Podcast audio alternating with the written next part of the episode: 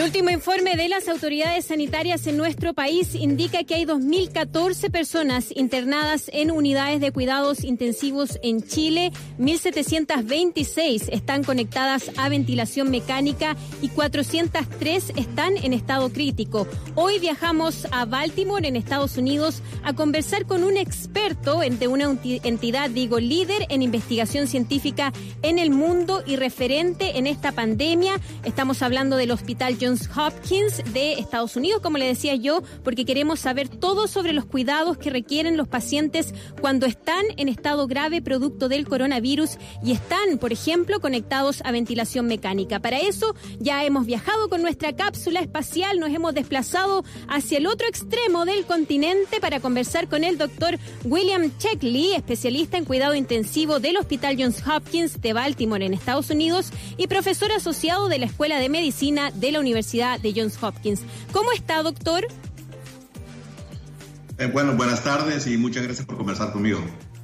Eh, partí preguntándole cómo está la situación en Estados Unidos, cómo está la situación en la costa este. Hemos sabido de que al menos en los estados del sur de Estados Unidos eh, se han visto un aumento de casos de coronavirus. ¿Cómo está la situación considerando además las últimas protestas debido eh, a todo el, el, problema racial que se ha visto en el último tiempo? ¿Cómo está el ambiente y cómo están los contagios allá actualmente, doctor?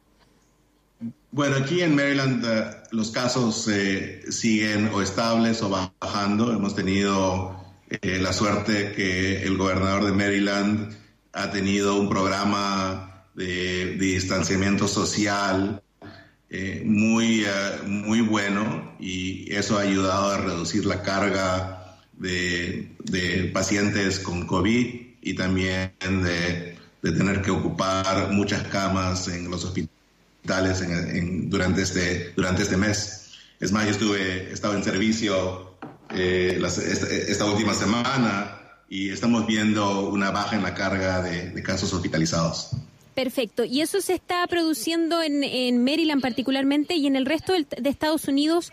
¿Cómo ha visto usted la situación? Bueno, eh, como, como sabe, hay variaciones de estado a estado. Claro. Eh, algunos estados sureños está viendo un aumento eh, y bueno, obviamente hay variaciones también en el tipo de, digamos, de programas que se están utilizando para, para, enforzar, para enforzar el distanciamiento social, eh, apertura de negocios y también, eh, también normas y reglas de, de, cómo salir a la calle. Entonces todo eso tiene un efecto importante en, en los números. hay algunos estados en donde el, el, virus ha llegado o está llegando, digamos, a su pico eh, a, un, tiempo un poco más tarde también.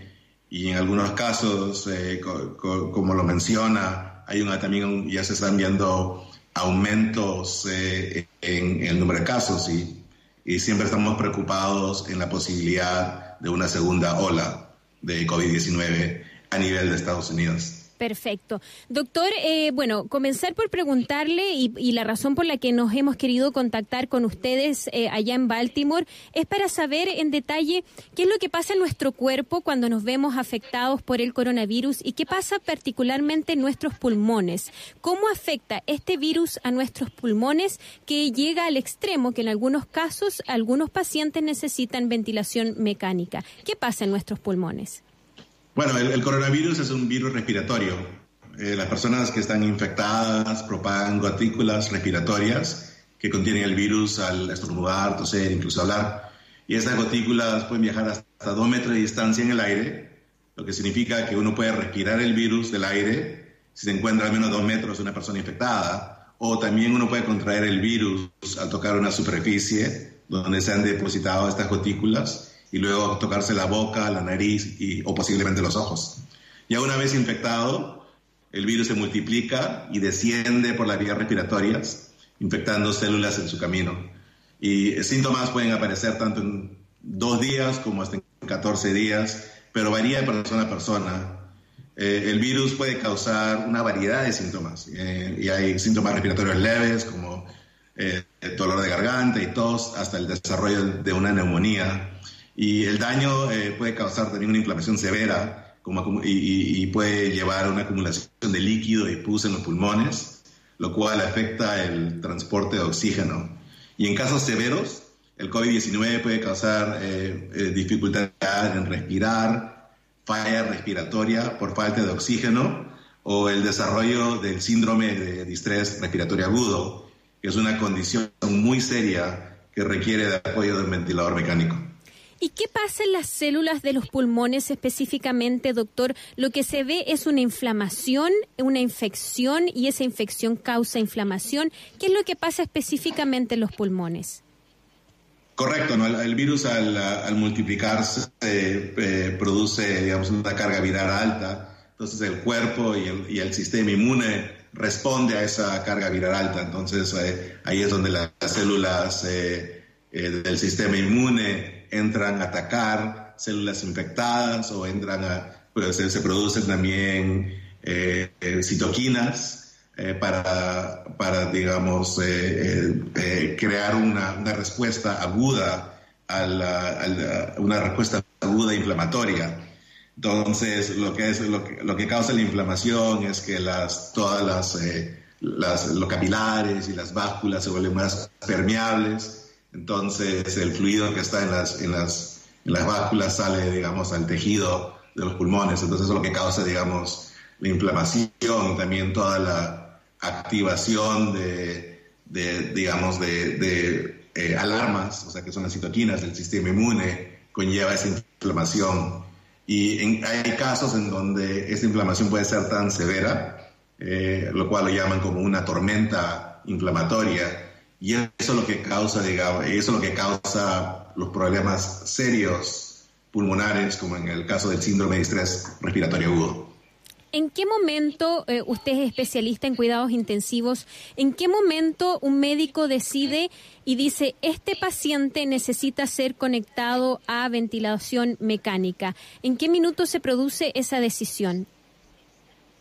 Bueno, todo depende de su tasa respiratoria, eh, y, de la habilidad de, digamos, de oxigenar y, ventilar los pulmones. Entonces utilizamos eh, eh, mediciones como medir la, contar la, tasa respiratoria, ver, ver digamos, el, el, nivel de oxígeno y de dióxido de carbono en la sangre y también, también evaluamos evaluamos al paciente, si vemos que ya el paciente está teniendo problemas al, digamos, cognitivos, al pensar, ya no se le puede despertar, ya está demostrando eh, signos de alarma por, digamos, por, eh, por problemas de, digamos, de ventilación, oxigenación. Es ahí donde nos ponemos en un ventilador mecánico ya para controlar su, ah, su respiración y, y tratar de prevenir que los pulmones estén expuestos a niveles altos de, de volumen y depresión. ¿Cómo es el momento en que el paciente se le informa que debe entrar en ventilación mecánica? ¿El paciente está consciente? ¿Sabe cómo es ese, ese proceso de em, informarle al paciente de que va a ser sedado? ¿Cómo es eso? Esa comunicación. Sí, es, también, es también variable. Hay algunas personas que están eh, despiertas y conscientes cuando esto ocurre, eh, sobre todo cuando tenemos a pacientes que están con una con una cánula nasal de alto flujo, en donde ya estamos llegando al límite de, la cantidad de oxígeno y de flujo alto que le podemos dar. Llegamos hasta 60 litros por minuto con, con un 80, 90% de, de, fracción de oxígeno. Entonces, eh, hay algunos casos que eh, eh, el paciente está despierto y podemos conversar con ellos ya de la necesidad de llegar a, a tener que intubar al paciente. Hay otros casos en donde ya uno, unos pacientes pierden, digamos, la habilidad de, de, responder y hay que conversar con sus familiares, sea la esposa, hermanos, padres, eh, de la necesidad de tener que comenzar el ventilador mecánico. Estamos conversando con el doctor William Chickley, especialista en cuidados intensivos del Hospital Johns Hopkins de Baltimore y profesor asociado precisamente de la Escuela de Medicina de la Universidad de Johns Hopkins, que además, saben ustedes, es referente a nivel mundial en todo lo que tiene que ver con el procesamiento de datos y en los protocolos a seguir para tratar el coronavirus. Doctor, eh, ¿Qué pasa? ¿Por qué algunos pacientes y, otros no? ¿Qué es lo que se sabe hasta ahora en términos científicos, en términos de evidencia, de por qué algunos pacientes llegan al estado crítico de necesitar ventilación mecánica, mientras que en el otro extremo tenemos a pacientes que no presentan ningún síntoma? ¿Qué es lo que nos dice la ciencia hasta ahora de por qué algunos llegan a tal gravedad? Bueno, ahí hay varios factores eh, que juegan un rol en eso. Existen eh, componentes eh, del mismo cuerpo, o sea, que pueden reducir el sistema inmune. Por ejemplo, si hay personas que tienen un sistema inmune debilitado o alguna comorbilidad como, como diabetes, como una enfermedad respiratoria crónica, eh, digamos, problemas, eh, problemas cardíacos como insuficiencia cardíaca, también falla renal y necesidad de diálisis. Todos estos, estos componentes eh, de comorbilidad pueden aumentar, digamos, la propensidad a infecciones o, enfermedad. El otro también la edad, se sabe que, digamos, se sabe que la edad juega un rol importante. Eh, las, personas de, más alta edad eh, están teniendo más problemas con, con, el COVID-19, tanto infección como también el desenlace como la mortalidad.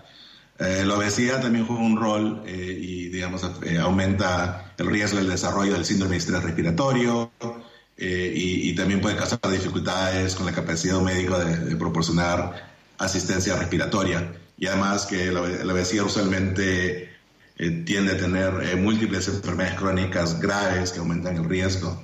Entonces, esas son, son algunas razones por las cuales uno puede estar más afectado.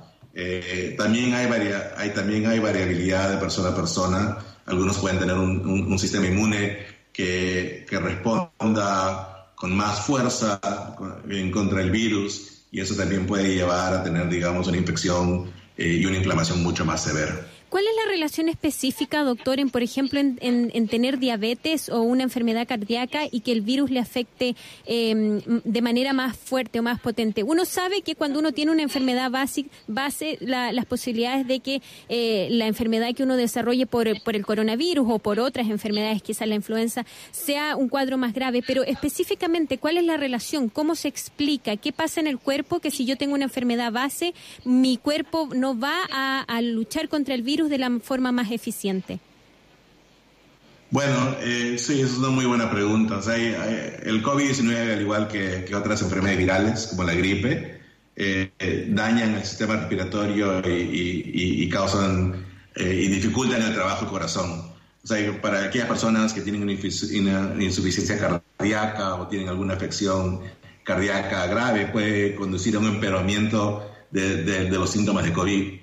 Eh, y eh, el caso, digamos, de, enfermedades eh, respiratorias crónicas como el EPOC, al igual que se ha visto en otras infecciones respiratorias virales, la infección del COVID puede conllevar a una exacerbación de EPOC y también llevar, digamos, a, a, empeorar la situación del paciente. Y, en el diabetes, es, es, más que todo personas con diabetes que tienen un control inadecuado del nivel de azúcar, pueden tener más probabilidades de tener algún problema de salud relacionados con la diabetes y también puede dificultar, a, dificultar la recuperación del, del, COVID-19. Cuando hablamos de EPOC, hablamos de enfermedad pulmonar obstructiva crónica, ¿verdad? Correcto. Perfecto. Doctor, eh, última pregunta, se nos acaba el tiempo. Los pacientes que finalmente son conectados a ventilación mecánica requieren ser eh, ubicados boca abajo. ¿Eso por qué? Bueno, eh, esto lo llamamos eh, posicionamiento prono, que es un término médico que simplemente significa acostarse boca abajo en, lugar de boca arriba. Y cuando uno se cuesta boca, eh, cuando uno está acostado boca arriba, tanto el peso del corazón como la presión del abdomen empuja el diafragma hacia arriba y comprime los pulmones. Al acostarse boca abajo, uno puede reducir la compresión de, estos, de los pulmones y la cantidad de oxígeno y también la cantidad de oxígeno que necesitamos suministrar con un ventilador. Entonces, el, posicionamiento prono es un estándar de atención para pacientes bajo ventilación mecánica que necesitan una gran cantidad de oxígeno. No eh, es... Eh, sí, dígame.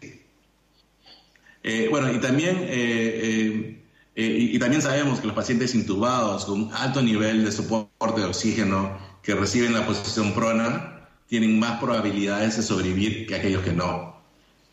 Perfecto. Y doctor, ¿no es una posición recomendable para quienes actualmente tienen coronavirus? Quizás pueden estar en su casa presentando un poco de, de dificultad respiratoria. ¿Se les aconseja a ellos también quizás empezar a dormir en esa posición? Bueno, también estamos usando la posición prona en pacientes no intubados en el hospital, pero aún no es un tratamiento estándar. Varios grupos, incluyendo algunos en nuestra institución, están realizando estudios rigurosos para determinar si eh, la posición prona en pacientes no intubados también es beneficioso. Perfecto, vamos a quedarnos entonces a la espera de qué dicen esos resultados para saber entonces si es una posibilidad para de alguna manera ayudar al cuerpo a poder combatir la enfermedad en casos que no son graves ¿no? y que no están intubados. Le agradecemos al doctor William Checkley, especialista en cuidado intensivo del Hospital Johns Hopkins de Baltimore, Estados Unidos, y profesor asociado de la Escuela de Medicina de la Universidad de Johns Hopkins por este contacto con eh, All United Lab acá en Radio Sach desde Santiago. Que tenga una bonita tarde, doctor. Igualmente, encantado y muchas gracias.